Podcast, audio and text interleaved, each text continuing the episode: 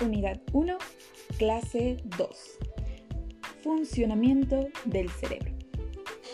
Buenos días chicos, hoy vamos a conocer un poco del funcionamiento del cerebro.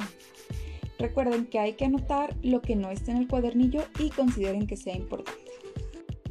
Recordemos que en la clase pasada vimos que el cerebro es un órgano que se encuentra en la parte superior de nuestro cuerpo, es decir, dentro de la cavidad craneal, adentro de la cabeza. Y es importante hacernos la siguiente, la siguiente pregunta. ¿El cerebro comanda o rige nuestro cuerpo? Hmm. La respuesta la podemos comprobar en nuestra vida cotidiana. Por ejemplo, al despertar cada mañana, puesto que nos permite reconocer dónde nos ubicamos.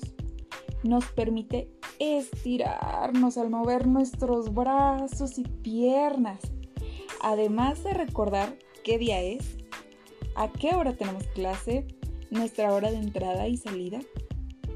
El cerebro además nos ayuda a comprender todas las palabras que escuchamos y a formular pensamientos propios y transformarlos en palabras.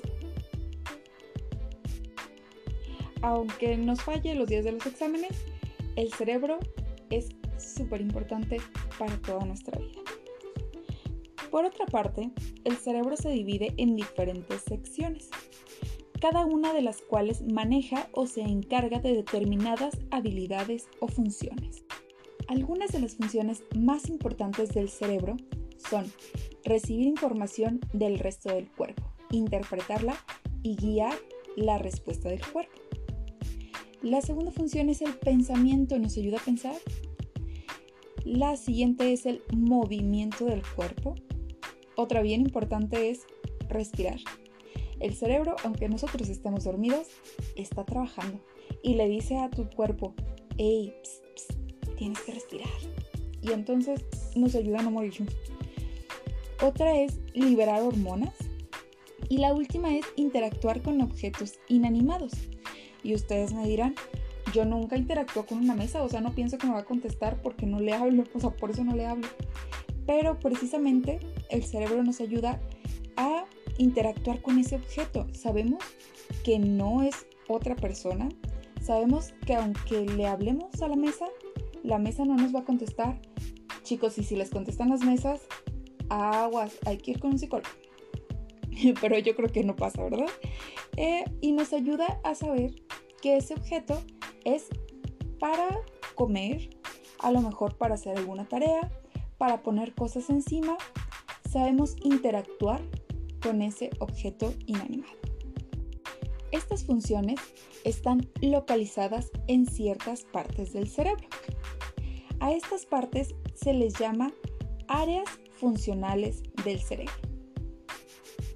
Lo que vamos a hacer ahorita, que va a ser su actividad, es que ustedes de la imagen que está en esta misma publicación van a copiar en su libreta las áreas funcionales del cerebro, o sea, el área motora, área sensorial, lóbulo frontal, lo van a ir anotando en su libreta dejando uno o dos renglones para, para que al momento de que yo vaya diciendo de qué se encarga cada una de esas áreas, ustedes puedan ir escribiéndolo en su libreta y tengan esa información porque es importante para su examen.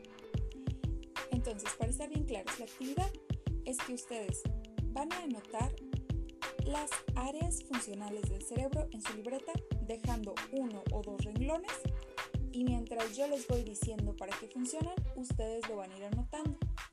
No se preocupen, este es un audio, lo pueden escuchar las veces que sea necesario. ¿Sale? Entonces, empezamos. Empezamos con el área motora. Esta área se encarga de controlar los músculos voluntarios. Si ustedes quieren alcanzar un vaso, ustedes saben, su cerebro sabe que tienen que estirar la mano, agarrar el vaso y tomar el agua, el refresco o lo que se encuentre dentro del vaso. Esos son músculos voluntarios. Ustedes tienen la voluntad de moverse y se pueden mover. La siguiente área es el área sensorial. Área se encarga de las sensaciones de la piel, la temperatura la presión y el dolor. El siguiente es el lóbulo frontal. Se llama frontal porque está al frente. Lóbulo frontal se encarga del movimiento, se encarga de la resolución de problemas, de la concentración, del pensamiento, del comportamiento, la personalidad y el humor de las personas. La siguiente es el área de Broca. Esta área se, eh, encarga de controlar el, habla, justamente lo que me acaba de fallar ahorita, ¿verdad? El área de Broca controla el habla. El siguiente es el lóbulo temporal. Se encarga de la audición, el lenguaje y la memoria. El siguiente es el tronco encefálico. Ahí está la conciencia, la respiración y el ritmo cardíaco. No sé si alcancen a ver en la figurita, en la imagen, este tronco, tronco encefálico está en la nuca más o menos. Es por eso cuando una persona tiene un choque muy fuerte o, o les tuerce en el cuello, se dice que se desnuca y muere inmediatamente, porque lo que se corta es este tronco encefálico. Como se encarga de la respiración del ritmo cardíaco, se rompe esa parte, inmediatamente deja de funcionar los pulmones y el corazón. Tengan mucho cuidado con su tronco encefálico, chicos. El siguiente es el cerebelo. No es cerebro, es cerebelo. Se encarga de la postura, el balance, la coordinación de movimiento. La siguiente es el área de Wernicke y se encarga de la comprensión del lenguaje. El penúltimo es el lóbulo occipital, occipital porque está hasta atrás, se encarga de la visión y de la percepción.